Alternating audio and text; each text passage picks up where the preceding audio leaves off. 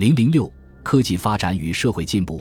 宋代是中国古代科学技术高度发达时期之一，许多科技成就在当时居世界领先地位。尤其是三大发明，不仅对宋代社会，而且对整个人类文明都产生了巨大的影响。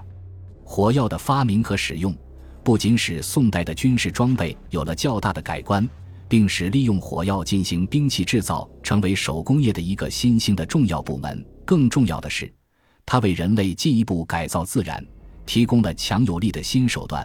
指南针的发明对人类社会发展的影响巨大，对发展航海事业的作用尤其显著。它增强了人类全天候航海的能力。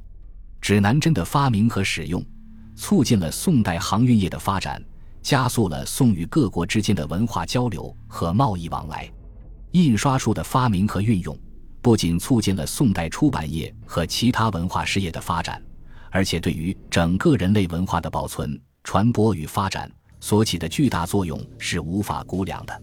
科学技术的进步对社会的重大影响，还表现在农业生产进步上。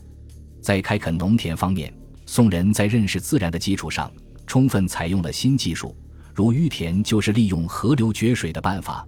把河流中夹带的大量泥沙淤进到田地里，使荒滩或不毛之地变成沃壤；围田是把湖泊或江河一带可以利用的废弃土地加以拦围，使其变成可耕之地。此法在江南颇为流行，尤其在太湖流域。南渡后三十年间，昔之曰江、曰湖、曰草当者，今皆田也。丰田又称稼田。是一种利用水面耕种居住的水上田地，围田是将沿江及近湖的低洼地建起围田，内以为田，外以为水。此外，在沿山沿海地区还发明劈山造田、围海造田等方法。这些方法在中古时代还不会严重的破坏自然生态环境，在特定的历史条件下，它对农业发展是有利的。新技术的推广和应用。使宋代的垦田面积大大超过前代。